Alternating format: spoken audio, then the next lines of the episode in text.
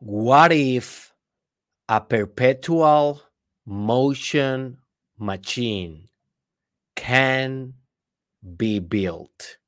What if? What if if this perpetual motion machine we can build this as a human being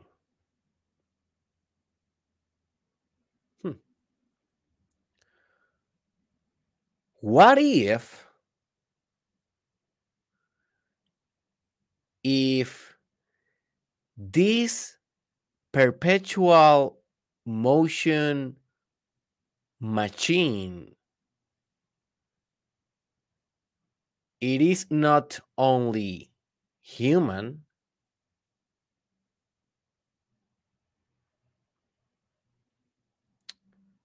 but at the end of the day this perpetual motion machine is you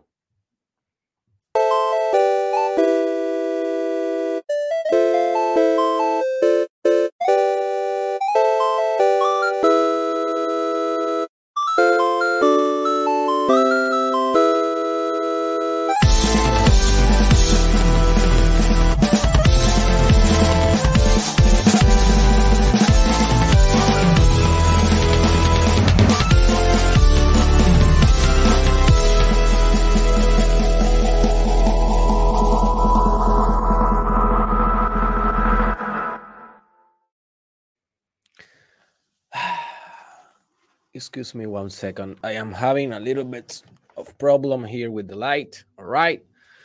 Welcome now officially to the Mastermind podcast. This is the episode 507 with your doctor, psychologist, and entrepreneur, Dr. Derek Israel.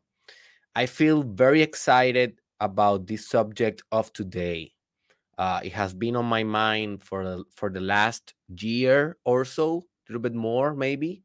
And i have been working on these ideas for a while now and i feel kind of ready just to expose some of these ideas to see what we can do with them in the sense of personal development spiritual integration and technological advancement if we can apply philosophy to technology as we always do.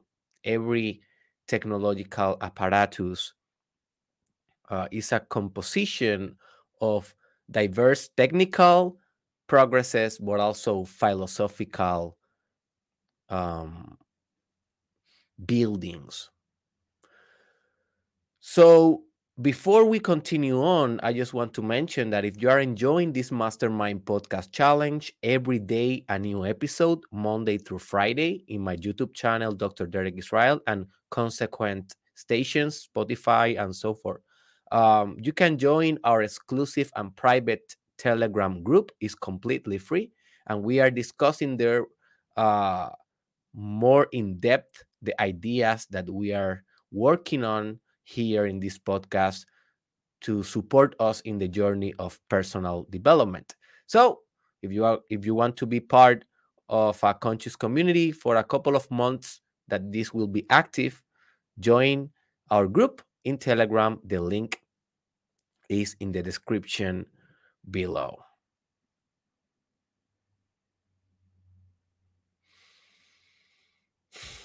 So, all right, let's go right with it. What is a perpetual motion machine? And why you should care? Well, this is a very complex subject. It has a lot of technicalities. It has a lot of details that we are not going to discuss here in this episode because obviously I don't know everything. I don't understand every little aspect of the subject. And also, we don't have the time to discuss every little detail of this subject. So, understand that you're going to learn a lot today, but this research you need to continue by yourself. You need to continue expanding what a perpetual motion machine is for you to really actualize what you are going to learn today and to really understand in a deep level what is this idea. Okay, this is the first thing that I want to mention.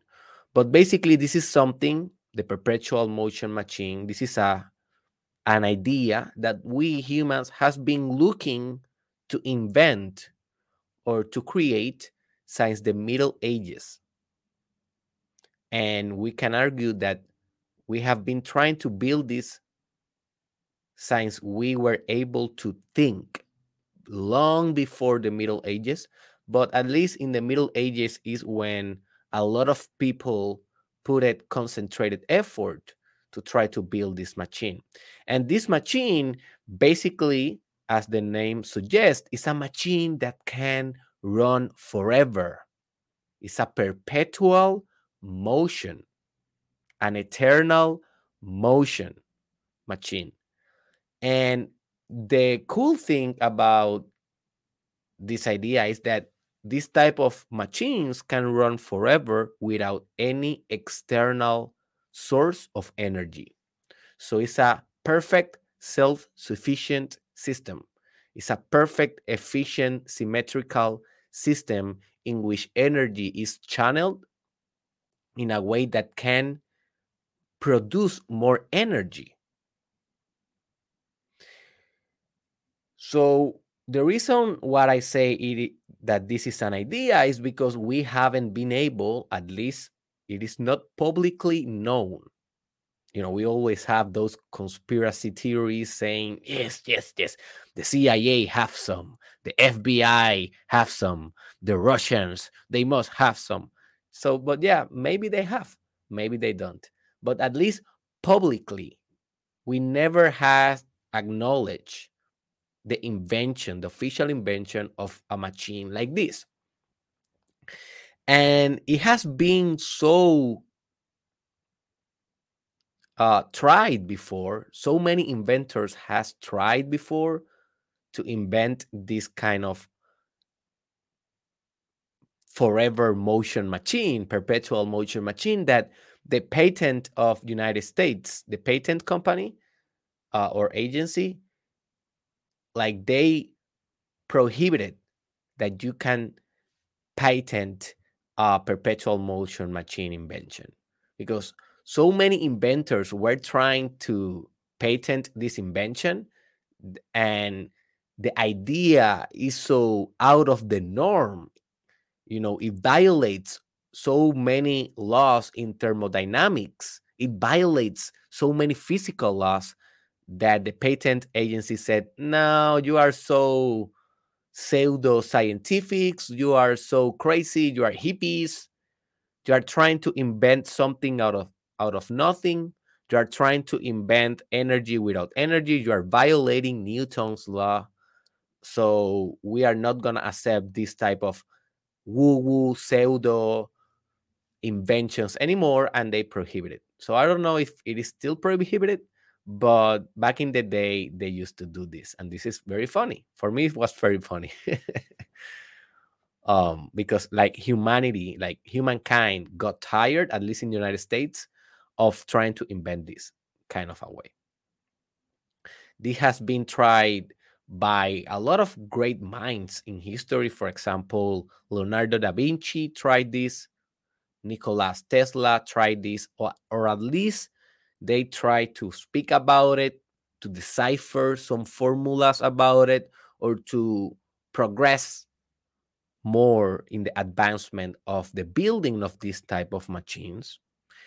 And finally, Leonardo da Vinci said something like, This is so impossible that trying to build this type of machine is the work for alchemists.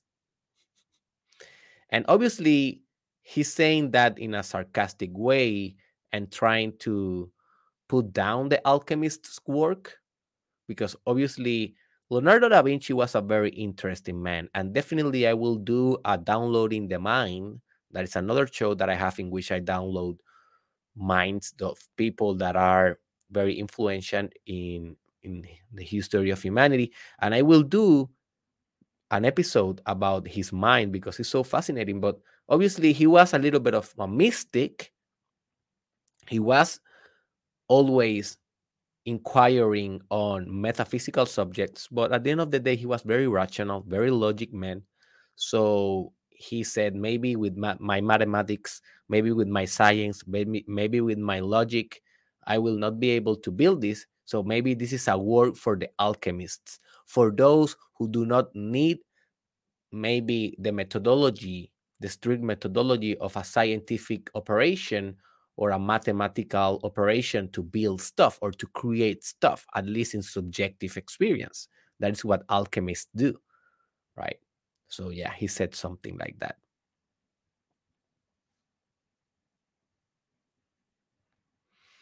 So,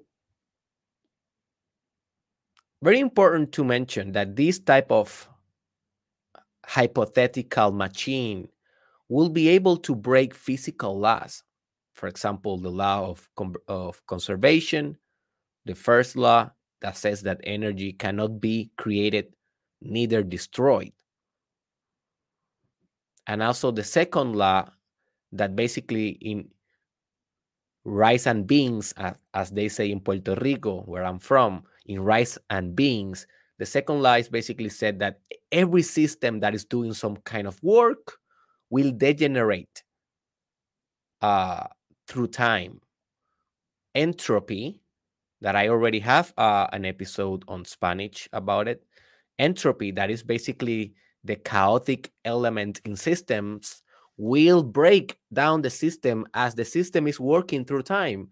So, therefore, it, it is impossible to move forever, to produce work forever, because, you know, chaos and friction resistance will little by little uh, diminish the potency of a system. Also, it's very difficult to create a, a machine like this because systems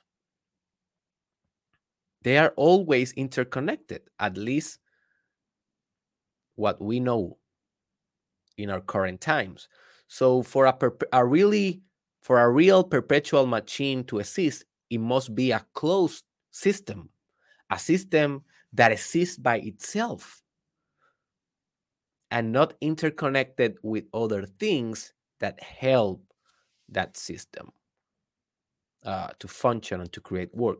For example, let me give you an example of maybe uh, like a like a thought example of how this machine can work. So imagine a light bulb that can generate its own electricity and that electricity powers the light bulb.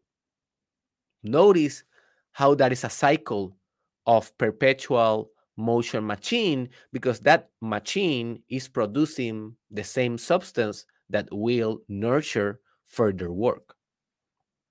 But notice how light bulbs are not like that. They are powered by other sources of energy but this is just an idea of how, or, of how this might work. So imagine a windmill that can produce his own air and that air continue moving the windmill. So that is another example of how this type of machines can work. And also just for your knowing, this is not very important for this episode, but there's different tip types of perpetual motions ma- machines categories. Um, the first one is basically one that can create energy by itself, breaking the first law of ther- thermodynamics. The second one is one that can use thermal or heat energy to continue producing movement and work. Um, and the third one basically is the one that eradicates all potential for friction. Therefore, it can move forever because there is nothing resisting the movement. Now, again, these are hypotheses, these are ideas, these are inventions in our mind of how we can build something like this for us. And you may ask, why we want to build that? Well, that may be at least physically and mechanically, if we build that using engineering and physics and we have a machine, well, that may be the solution for all of the energy problems that we have on Earth. We can have maybe clean energy, we can solve maybe environmental issues, we can solve poverty, we can solve um, war, a lot of things we can solve. Yes, it can create more problems also if this machine is invented by a very egoic organization or country, right? But in the hypothetical sense, it has value. It has pragmatical value because it can help humankind to evolve. Just imagine how we're going to be able to conquer the stars if we can build something like this.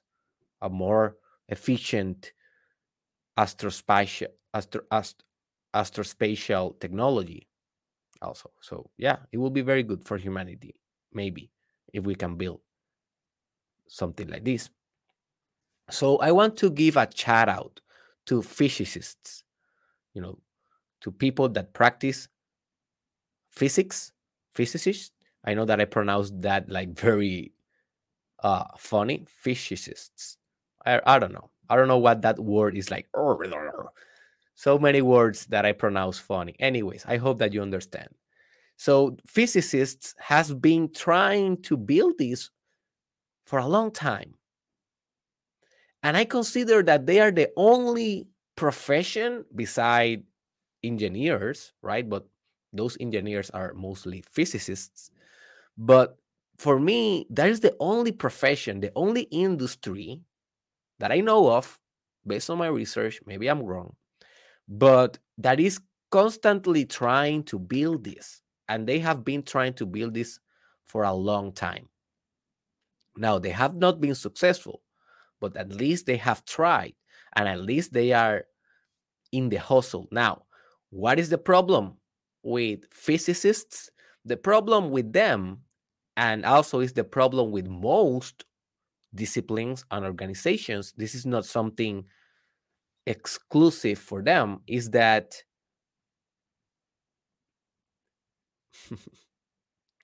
always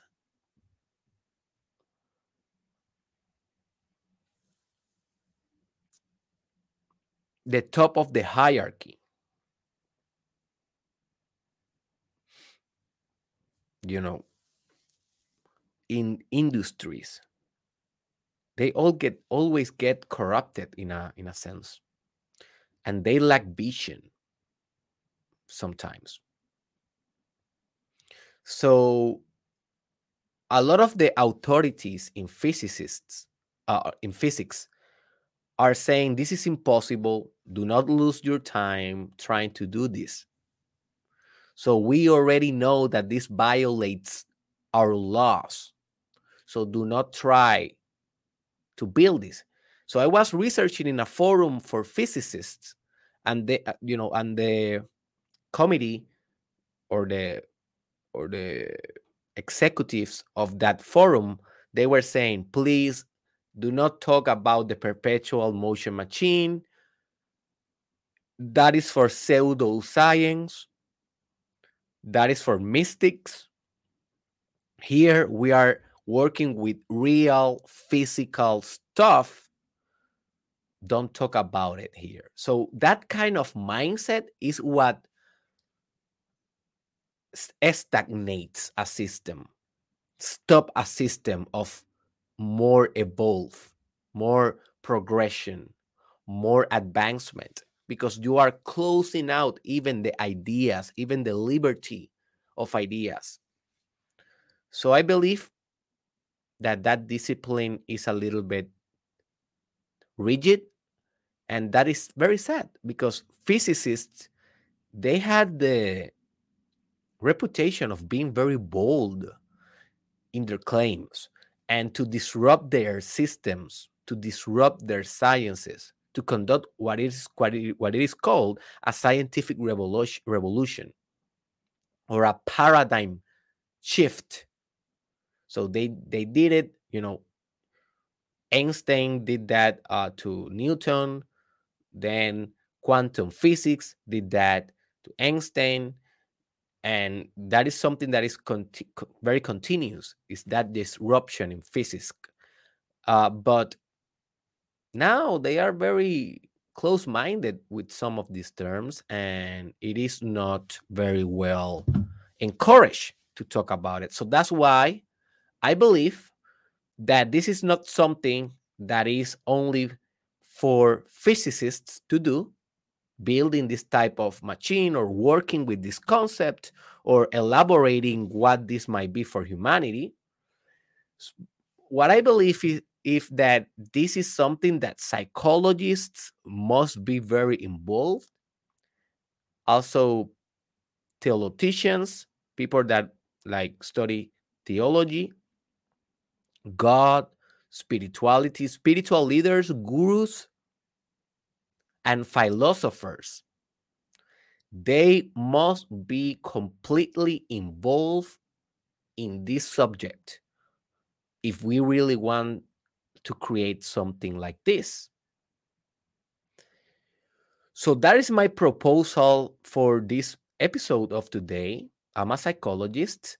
I will not explore this subject as a physicist because I am not.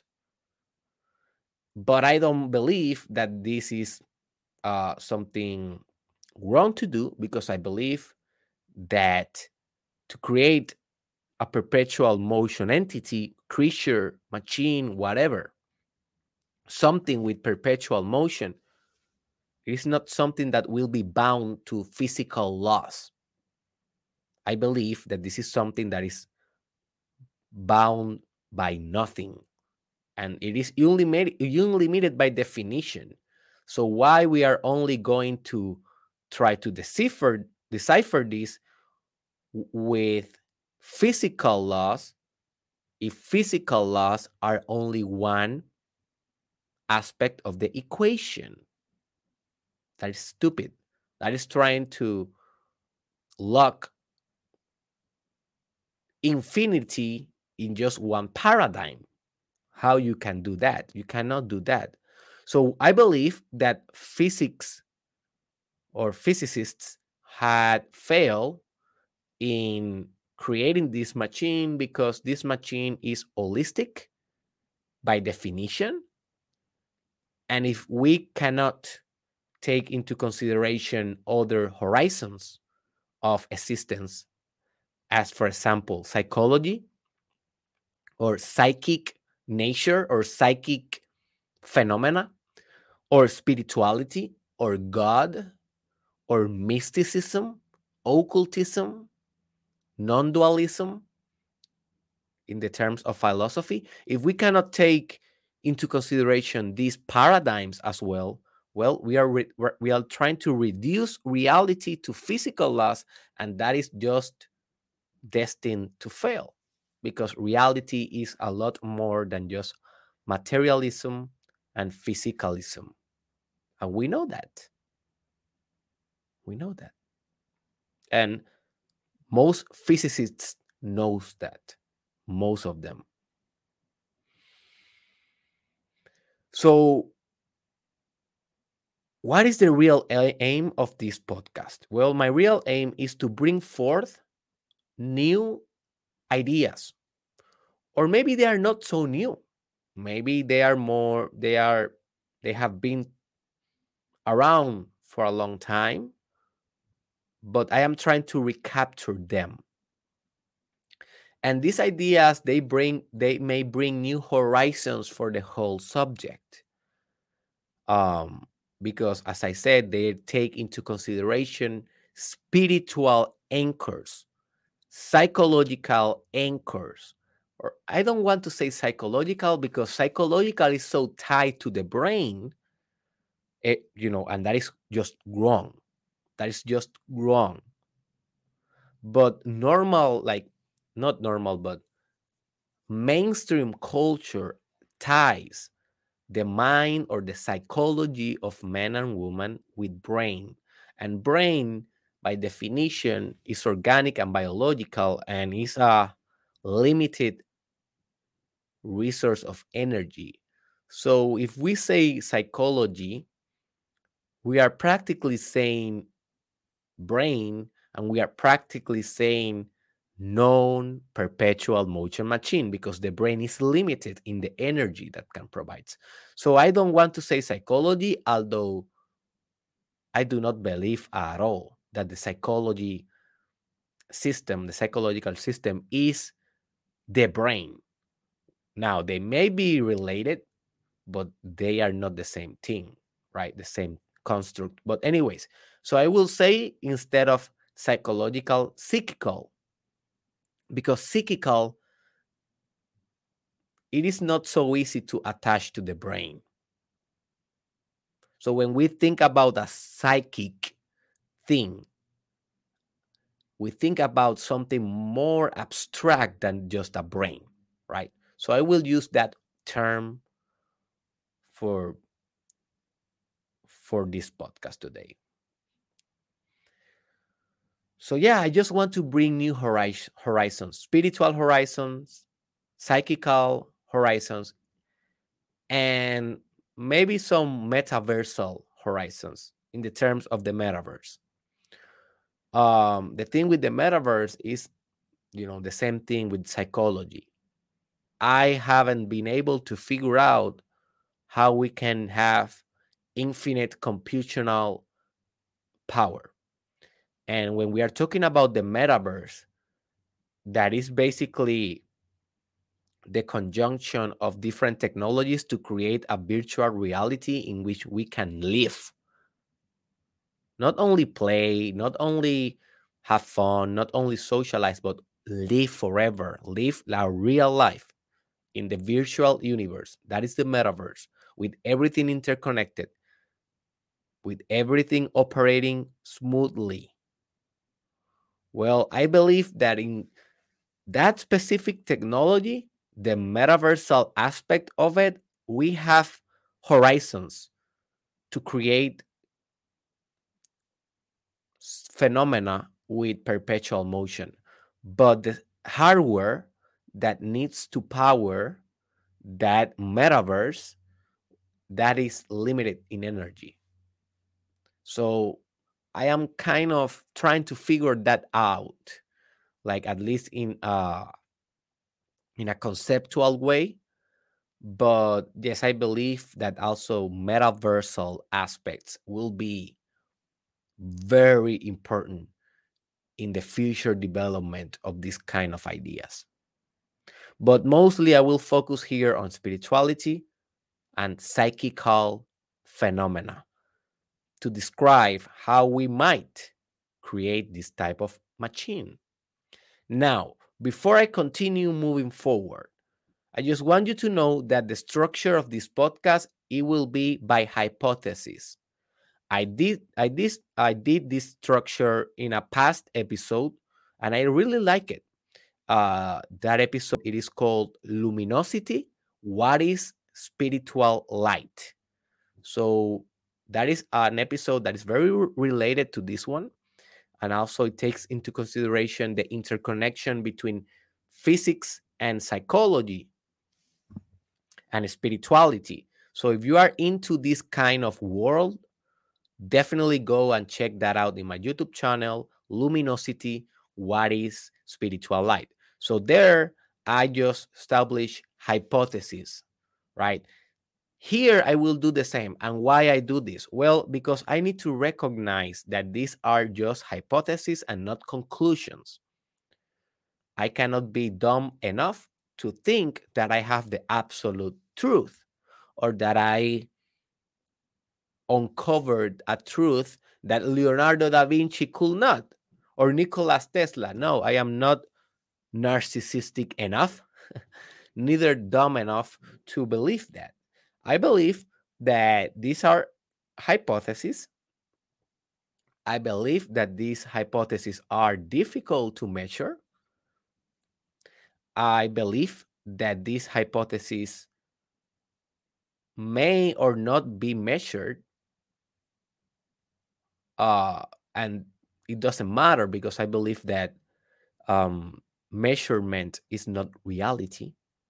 Measurement is just one aspect of it, and it's a pragmatical aspect of it.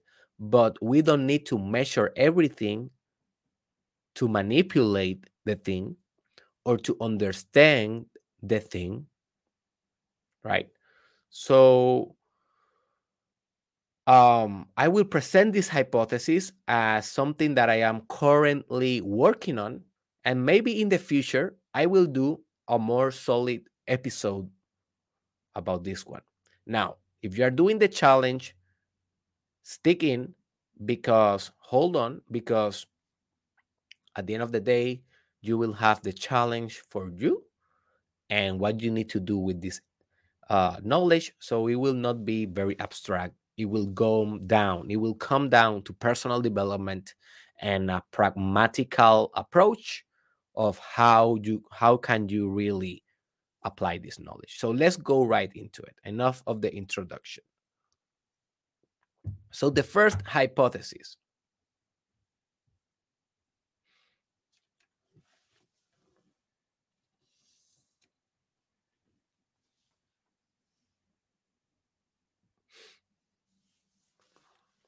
The first hypothesis is that a perpetual motion machi- machine is possible.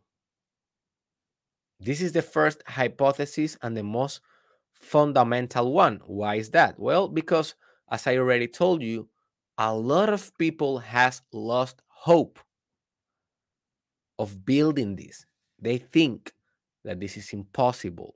And when we think that a thing is impossible, that is the beginning of our the treatment or our decay. So, as human beings, we need to have hope. As human beings, we need to try to create a thing.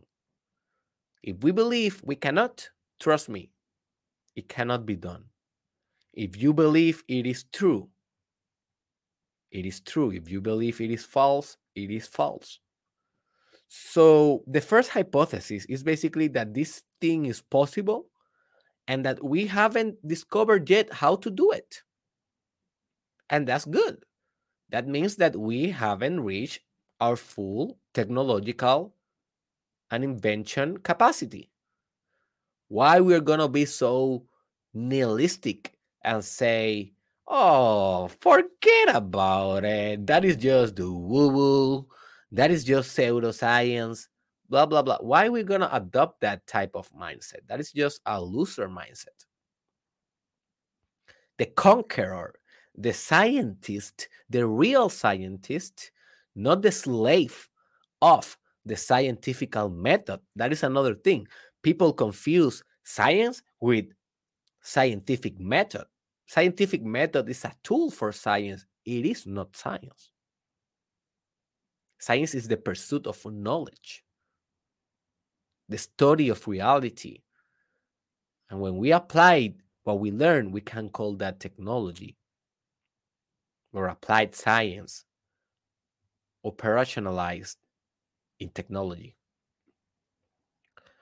But yeah, that is the first hypothesis. This is possible, and this is the foundation for the other hypothesis to be able to work. So let's go with the second one. The second hypothesis is that a perpetual motion machine, a machine that can run forever without any external resource of energy. And let me let me do something that I forgot to do. Um, but now I I, I remember.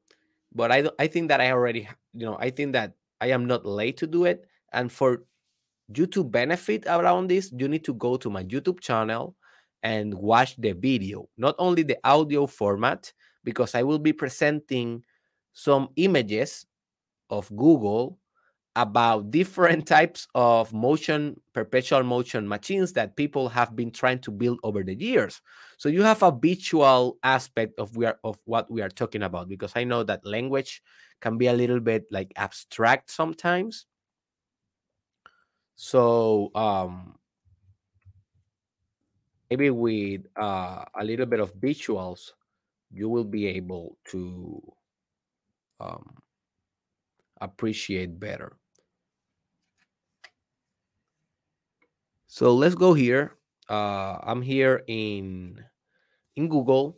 So this was one of the first inventions that they tried to do for the perpetual motion machine. Who, who was that guy that tried to do this? I forgot the name. I think he was an Hindu.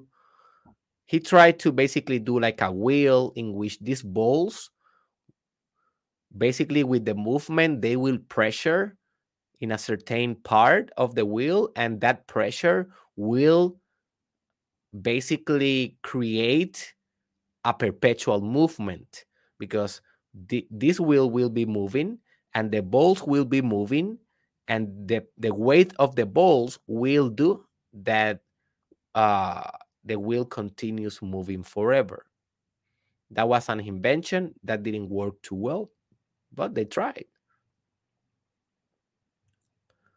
So there's another one that I really like. Maybe is this one is uh with temperature. Basically, this little animal here, this machine, will drink the water. The water will fuse with this other thing that is here. It's like a chemical, and that will create like pressure and temperature, and the movement will go forever. But also that do not work or that is not perpetual enough. There's another one that I'm looking for. Maybe it is. Where is it? Ah, this one. This one is one. This one for me is very interesting. So this is a, a cup of water that is like curved. So the pressure in this tiny tube will make that the water will be fulfilling the blast forever until the water is evaporated. So that's kind of a cool invention, right? So also Leonardo did his own machine. Where is it? But you can see other pictures of mechanisms that have tried to move forever without any type of I think this is the one of Leonardo uh, external source. But remember, it is not only about moving, it is also about creating work. Because, for example, um, people have been trying to say that since we discovered what is um, time crystals, and that is another subject that I recommend you to research. It is a mind blown subject it is called time crystals. Crystals based not on space but on time. Like they can move forever, but they cannot produce work because they are in a ground state in a quantum system. And that means that they don't have basically energy. They, they are they are in a neutral state although they are moving. So they cannot transform that energy into mechanical form and do some type of some type of output or some creation about it right? So it's not pragmatical enough. It is not a perpetual motion machine. With a perpetual motion machine we want an effect we want that machine not only to move forever but to create something tangible to create something that we can benefit from so yeah, now we can proceed. Sorry, guys. Uh, I should have done that uh, in the beginning of the podcast, but now you at least know a little bit more. so the second hypothesis is that a perpetual motion ma machine or thing, right? And now we are going to be eliminating the machine part of it because as soon as we go into psychical or spiritual areas, it is not a machine anymore. A machine demands mechanical operations, and the psychic, ladies and gentlemen, is not a machine. we we have tried to compare the things, the two things forever now, like in psychology, um, but it is not a machine. Now we are trying to compare it as a as a computer, and uh, maybe maybe maybe we should be trying to compare it at, uh, with a quantum computer. That will be a better analogy for what the psyche really is. And even that, it is not that. But with a normal computer, computer, come on, psychic is much advanced. It's more advanced than that. Anyways, the second hypothesis is that perpetual motion machine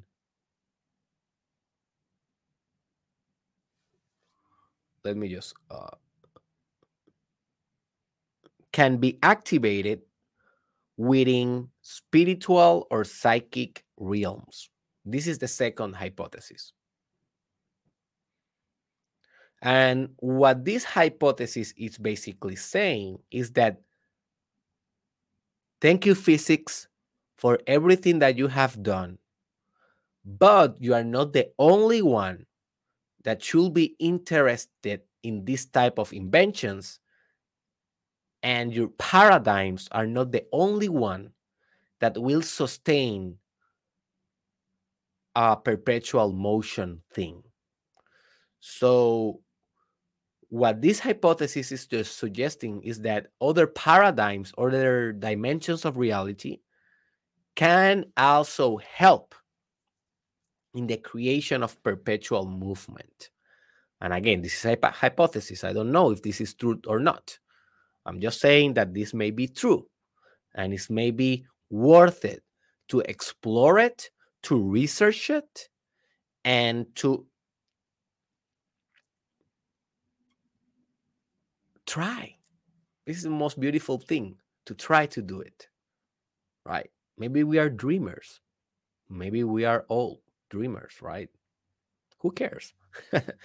the third hypothesis is that uh, uh, so now we go directly into you know now we have the two foundations this thing is possible and this thing may be possible in realms of spirituality and psychic phenomena so now how we do it all right so let's go with the third hypothesis And the third hypothesis says that a sufficiently strong Mimi transmission, a sufficiently strong Mimi transmission can be perpetually in motion. Hmm, interesting idea. So I will explain. Don't panic yet. I know that can be hard, but at the end of the day, I get paid for explaining things simple. That is why people follow me both in Spanish. Now I am creating the community on English, but that is why I'm known for. So I will not get into very university type details about this. I'm just going to say it to you in a very simple way. Sometimes I sacrifice quality, yes. Sometimes I sacrifice a little bit of high definition and yes, how how how good is the picture? Because if you want the mass to understand you need to present it with a lot of metaphors and a lot of gross things instead of subtle things right? So yeah i will sacrifice sacrifice a little bit uh, of that for you to understand for the common folk to understand because at the end of the day this podcast is not for universities this podcast is for you so Mimi transmission is basically the idea. This is a theory, right? Uh, and you definitely should be reaching, uh, researching what is Mimi transmission. But basically, this is an idea that ideas can be transmitted like genes. This is the, the, the most simple way of describing this idea. Like ideas have a life of their own. Not very different, not very different to which Carl Jung, famous psychologist, psychiatrist, philosopher, uh, mystic, he said when when he said, you know, that some autonomous psychic systems can have a life of their own.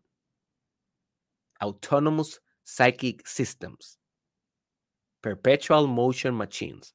So I don't know if, if he was thinking about perpetual perpetual motions machines, but when he says autonomous, he's saying maybe closed systems, systems that are not relating to other systems. But I don't believe that they are so close. But anyways, that is another subject. Um, but what I'm going to say is that ideas can be transmitted and have a life, uh, a life for, of their own, right? So a sufficiently strong mimi or idea or concept or worldview can be perpetually moving forever. Now, I don't know if this breaks the first law. I don't know if always ideas are a transformation of other ideas. Maybe. But then you need to ask where that first idea came from. Right? So this is a tricky question. It is not that easy to answer. But let let give let let me give you an example of a mimi transmission that I believe it will be maybe perpetually moving. And this mimi is the mimi of Christianity, the idea of Jesus Christ, and the whole organization around, sorry, around this spiritual belief and religion. Now, you may say, Oh, Derek, please, Christianity, this only has been around for 2000 years. 2022, for being exact. That is not a long time in comparison to the complete scale of the time, the time scale of human history. Why do you think it will continue forever? Because let me tell you something, little bit, little psychologist. Christianity will die. Someday we're gonna understand and prove the Big Bang, and gonna we're gonna prove, you know, the theory of evolution, and we are gonna prove everything that discard creation as a metaphysical possibility. So that day, the mimi, the idea that you are saying, right, of Jesus on Christianity and all around it will be dead. And it, it, it will not be creating more work. Because remember, these ideas create work. These ideas, they don't just flow in your brain and in your mind, they create output. They create something, they permeate your actions. So if this idea die, maybe we don't we cannot have mimes perpetually moving intergenerationally. Now, this is just another idea. The fact that you are thinking that science will debunk Christianity and rule the world, that is just another idea. But, anyways, if this happened then the scientific mimi may be the one that is moving perpetually.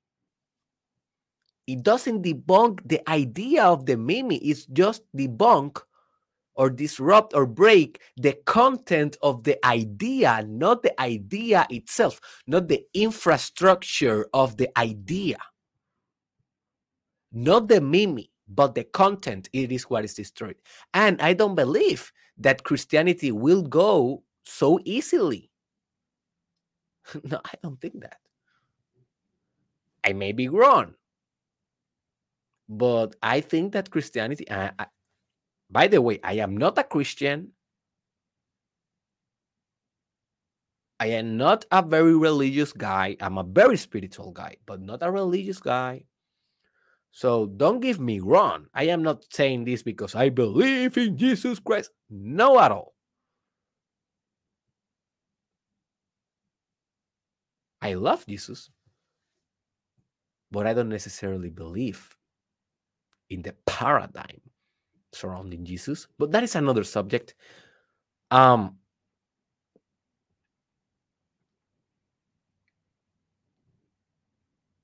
so I don't think that Christianity will go anywhere. I may be wrong, but the general hypothesis is that a sufficiently strong idea or mimi can be perpetually moving through psychic systems, creating work and output forever.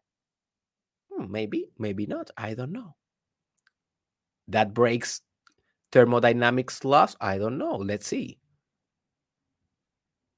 You should you should judge this with your own criteria. Remember, this is not absolute truth. This is just a potential truth. This is this is something that is currently in the laboratory.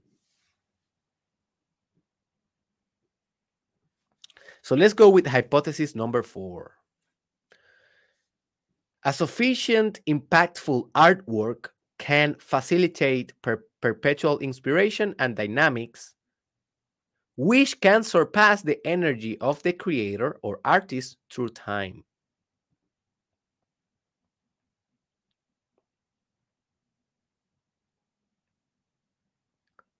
So, who do you believe has accumulated or generated more energy? Vincent van Gogh or the works of Vincent van Gogh? Who do you think has created more work or energy? The human Mozart or the artwork of Mozart? The human Shakespeare versus the work, the corpus of work. And if you want more information about this, go watch my previous episode titled How to Be Stupidly Prolific, in which I discuss better how to create like these great men and women.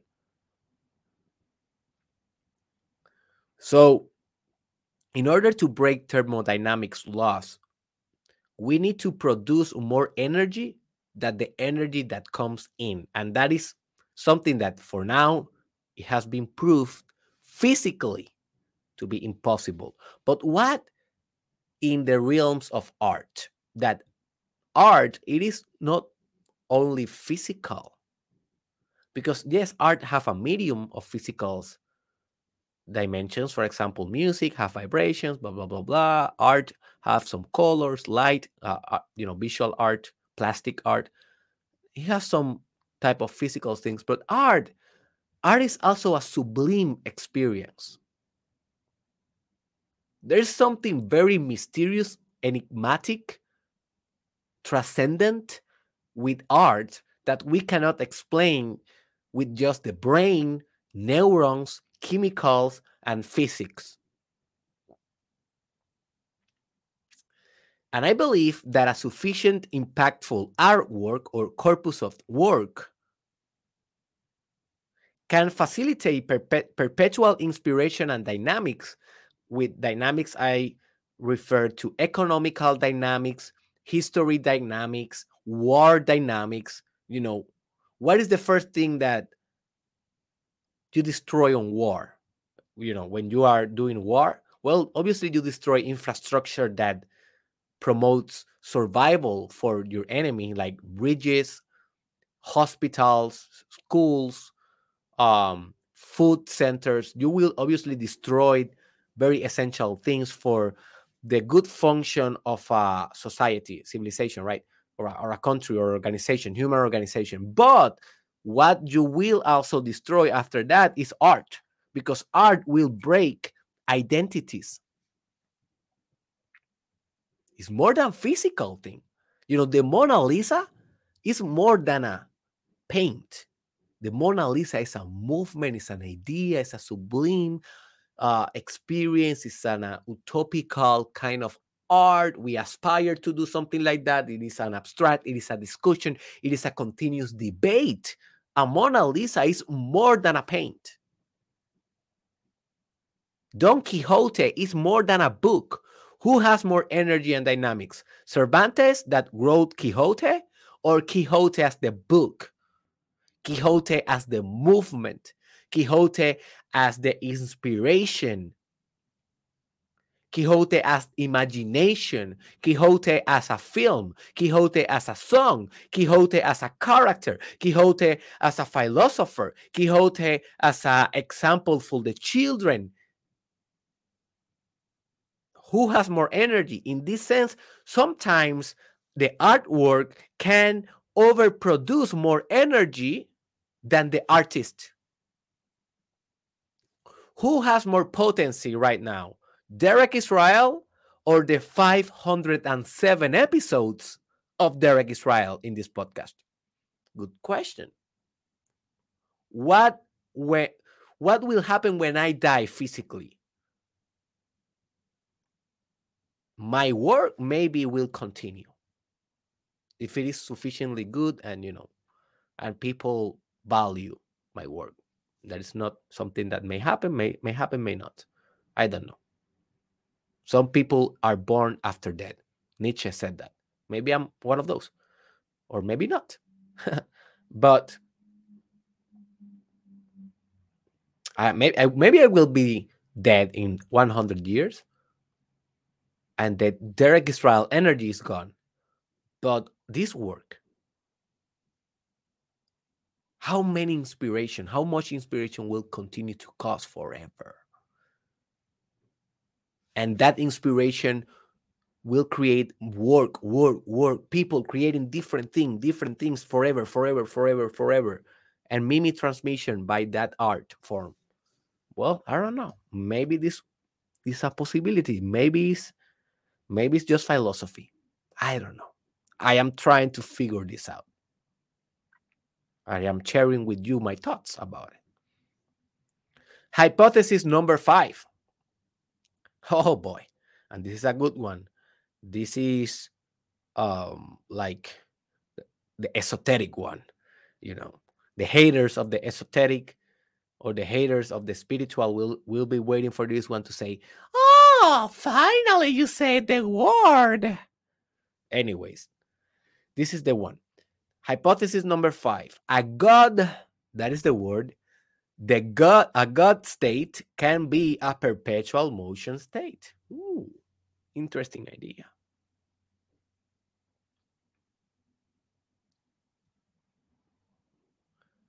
Basically, this is saying that God is the ultimate perpetual machine. Well, it must be. God must be the first spark of energy. And where that energy came from, it came from itself. Because God is everything. So there's nothing outside God. And if there's something outside God, that includes God also, because God is everything, has no boundary. So, where that first spark of energy, of movement, of creation came from God. So, it was not a transformation, it was a gestation, it was a creation, it was a manifestation, direct manifestation. So, that alone breaks the thermodynamics first law. But obviously, this is a theological hypothesis that it doesn't need to be bound by physics. So, in a, in very strict terms of physics, this this didn't break any law because this is not proved. We cannot prove the existence of God yet. But if it exists, and if we just check history, all cultures has been speaking about this phenomena we can call God so that is at least sufficient sufficient evidence to consider the existence of it. Not to prove the existence of it but at least to consider it if it exists. It may be the perpetual motion thing that we are looking.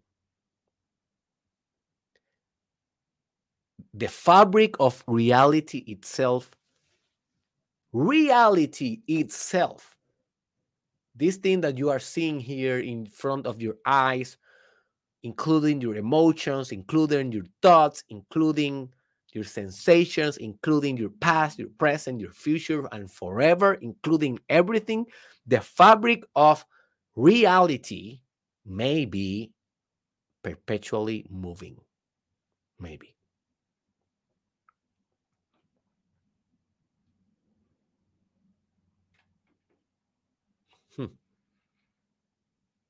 That is kind of an insight, huh?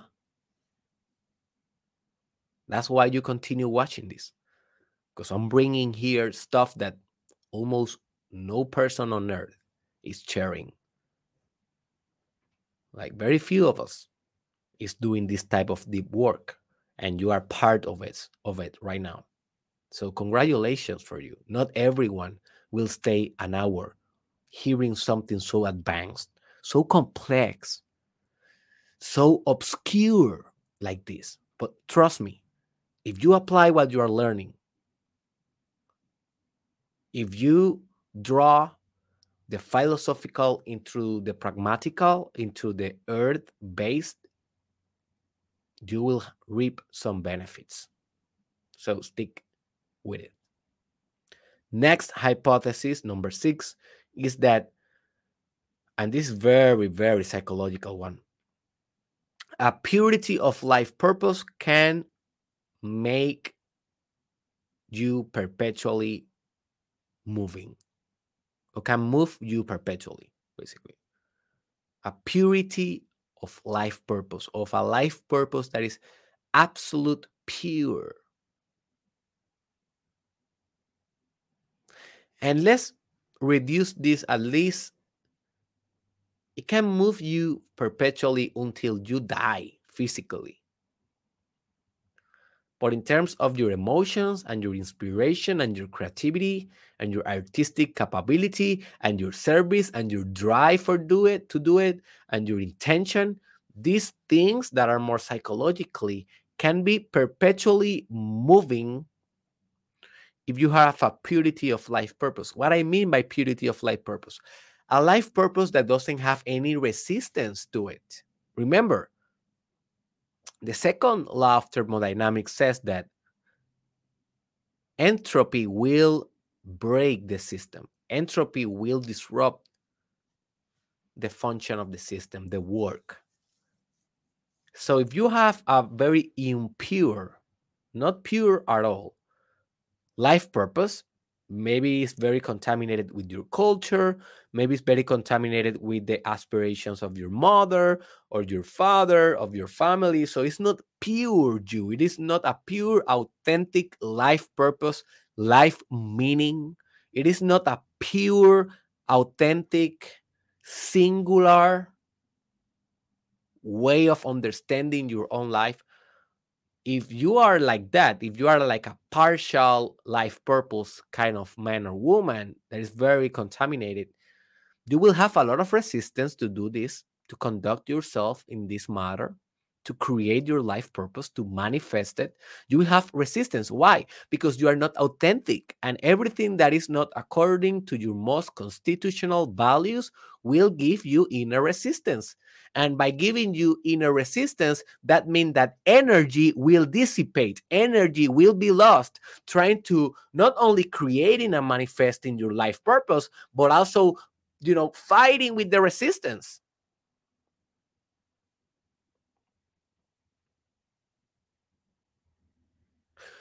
So for this to work, you need to be operating in a God mode,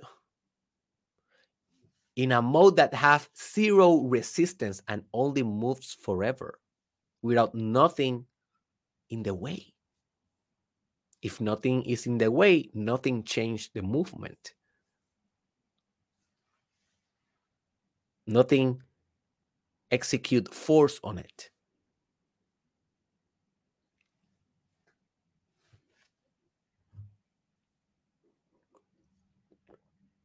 How do you reach this? Well, I have a course. Um, let me see if I have the banner here. I have a course that I call the Life Purpose course or Manifesting Your Life Purpose course is the real name. And in this course, I teach you all about creating, manifesting your life purpose. And I cannot guarantee a purity of life purpose. I think that is an ideal. And I don't even have a purity of life purpose yet, but I'm working towards it. And you can do techniques like meditation, yoga, pranayama. You can do a lot of techniques to purify your life purpose to move towards it almost perpetually, almost perpetually, without zero contamination, with zero contamination, right? So, but yes, this is an ideal, folks. This is something that we aspire. I don't believe that we can really channel a life purpose so well because for that, the first thing that it must be dead is the ego, you know, and it's a tough thing to do, but at least we can strive for this kind of values. Hypothesis number seven, and we are only two more to go, is that love is the ultimate perpetual movement. And I know that it sounds a little bit cliche, and I know that it sounds a little bit mainstream and even girly, like, oh, love, oh my gosh. Now what? What is the next one, psychologist? What is the next one? Sex? Yeah, sex is the next one. Well, it is not the next one. But when I mean uh, love, obviously, love and sex are on a spectrum. Sex, sexual energy being like the most gross aspect of the love energy. And love energy is like the most subtle and pure aspect of um, that type of energy. And if you want to know more about sexual sexual energy slash love spectrum, well, then go to the description below and go to my courses because there I have the sexual mastery course in which I explain all of that in very, very, very direct details for you to evolve in your sexual dexterity. But for now, what you need to know is that love is an incessant movement towards unity. Because the singularity of reality, the non dual aspect of reality, is always like trying to bring more unity to itself. That is what makes reality dynamic, and that is what animates reality. If not, reality will be inanimated and you will not even know that you are here. The fact that we can interact demands dynamics. What dynamics of what? Dynamics of union. And I will be talking more about it more on tomorrow's episode that definitely you should come and you know watch this one. It's gonna be called the true the true nature of war and love is a very very important element in war. So we can say that if you purify your life purpose you can move forever. You can become the machine perpetually moving. But also if you purify your love if you become one with love and love is synonym with god and synonym with consciousness and synonym with life purpose. If you can fuse with that in a very spiritual and psychological way, in a way that yourself it is not all it is not there anymore, only love, only union, only spirit, only God, well, you may reach a state of perpetual movement.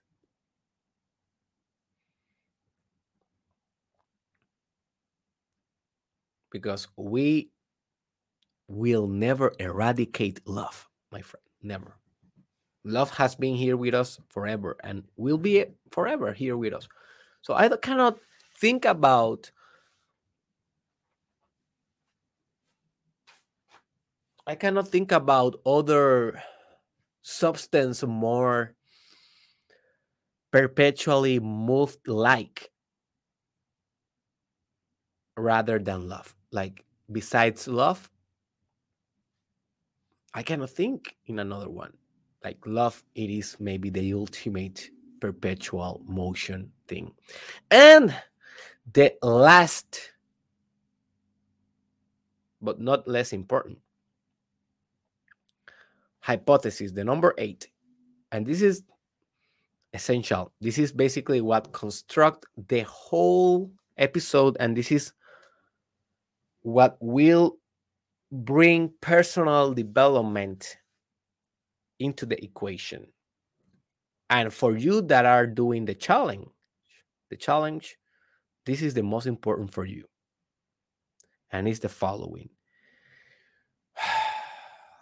You are the perpetual motion machine, but because you are not a machine, you are more than a machine, you're a human being, right?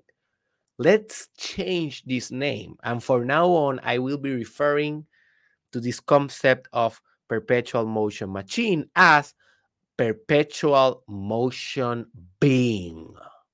You are a perpetual motion being. So in the future, maybe my books, maybe in future podcasts.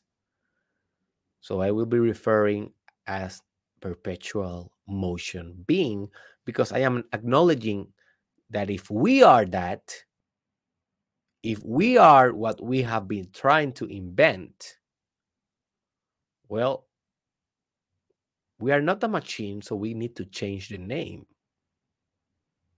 So we are beings, right? So that is why.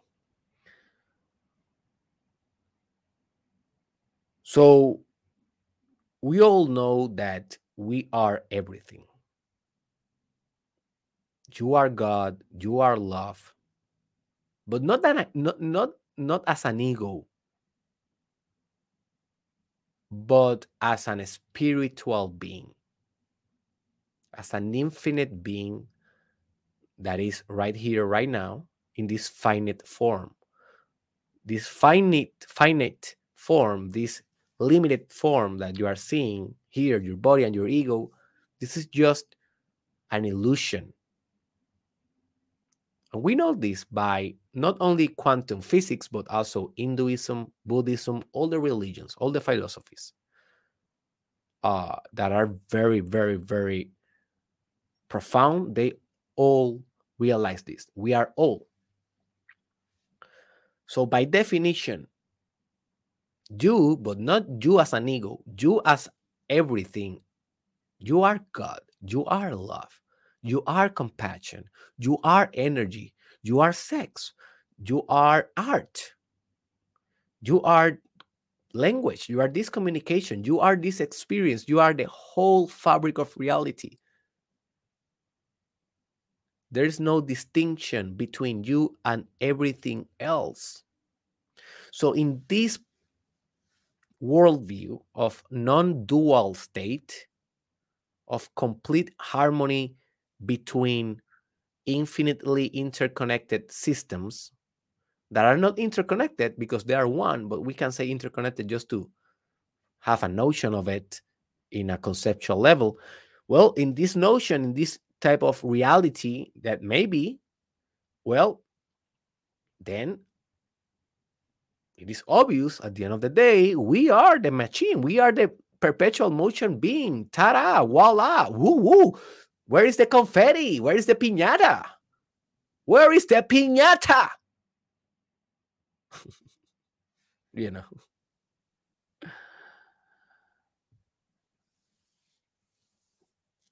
You are, man. You are th- that being. Now, let's say that you are that perpetual motion being, but only as a potential. Not yet. Not yet. because you have no purity of life purpose, you have no infinite love yet, because you have an ego that is already blocking everythingness, is blocking the whole cosmic experience out of you. Because for you to have this experience right now, that means that you cannot have other experience right now. You see, if you are old, you will have all the experience at the same time and you will be moving perpetually forever. But because you have an ego, strict ego, a fixed identity, a fixed you, well, you only have you. But that is only an illusion. If you eradicate that with everything that I'm teaching you in the challenge, the meditations that I'm teaching you, the self suggestions that I'm teaching you, the pranayamas that I'm teaching you, the journalism uh, techniques that I'm teaching you, the deep psychology techniques that I'm teaching you, the metaphysical techniques that I'm teaching you, the philosophies, mindsets, lifestyles, habits, that I'm teaching you. If you practice all of this daily, forever, with discipline, deliberately, you will eradicate little by little the ego until your ego is everything. And then you will say, "Oh, yeah, I am the per, you know the perpetual motion thing, but not I, but I, I with a capital, you know, I."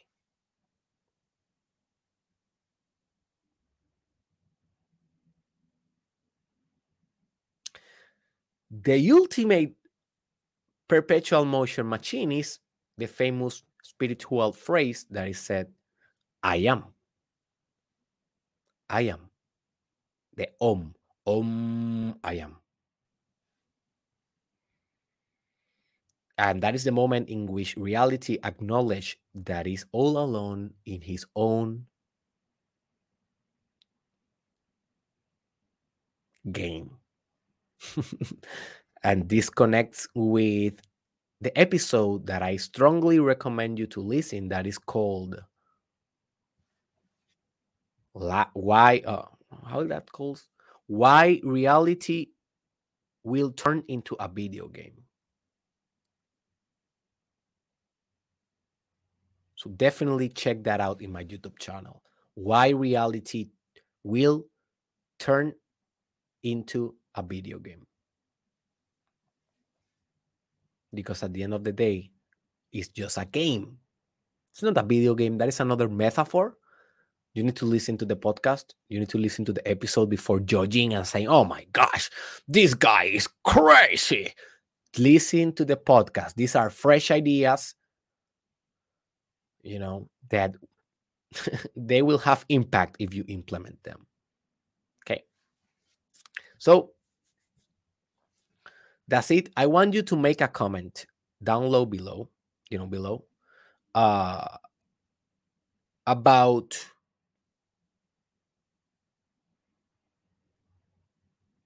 how can you become this perpetual motion machine. So now, if you listen to the whole podcast, you are like one of the 10% of the world population, like that looks for stuff like this and actually not 10%, like maybe 0.50% of the world population that actually like this stuff and follow through. So if you listen to everything here, so leave a comment below about how you plan or some of your ideas. Like right now, just think about it and just write it about how you will become this perpetual motion machine. Just write it. Maybe will not this will not function. Maybe these hypotheses all are wrong, but I just want you to do the exercise because this will make your mind entertain the idea of infinity, of immortality, of being evergreen, being a perennial being, and being larger than you are. So when then when you come back down to earth, quote earth, right? You are going to be larger than earth because you stretch your thoughts.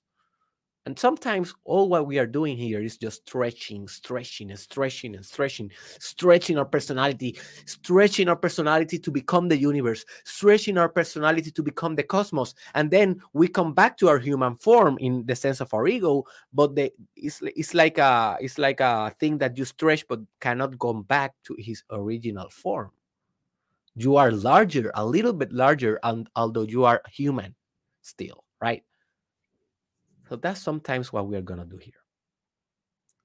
So leave that comment. I will be reading it and I uh, will be answering how you will become a perpetual motion machine. What are your thoughts? What are your plans? Remember that you can uh, help support this um, free podcast by going to Patreon and becoming a Patreon supporter only with $5 per month, you can support this intellectual podcast that is bringing forth knowledge and ideas that no one else is configuring in the same aspect that I am doing, obviously, because everyone is different. But hey, if you appreciate what we are doing here, if you can appreciate the conscious work that we can that we are doing here you know become a patreon supporter you will receive exclusive benefits for it. So go to the description there's the link and um, support us. And finally i just want to invite you to my course of meditation because it is called 20, 20 days of meditation from beginner to expert because meditation is what will make you the perpetual motion machine if it is possible. Because meditation will give you you know the purity of your life purpose. Meditation will give you the the merging with the universe. And meditation will give you the experience and maintenance of you know infinite love. When you are meditating you are purifying all those systems in your life. And then you become really happy and really playful and really grounded. That is what meditation is all about. But sometimes it's very difficult to understand what I should do and what is my next step, my next step, my next step. So I have I have put together a all-in-one course. You not you don't need to buy anything else after this course. Uh, it is right now on Spanish, but will be releasing very soon on English. So check derekisrael.com to see if we already have the product on English. It is currently on development and very soon will be released. So it includes a calendar. It includes a awesome ebook in which you can uh, like learn better and introspect better the concepts. It includes laboratories. It includes guided meditations and um, and also you will have access forever just one payment and forever you will have access. At your own time at your own space you don't need to be anywhere or anytime. This is the most convenient way for learning and you will learn to meditate like a master with your doctor derek israel. So consider it. If you want to become this hypothetical perpetual motion machine, start my meditation, and I see you in your transcendent state. Thank you.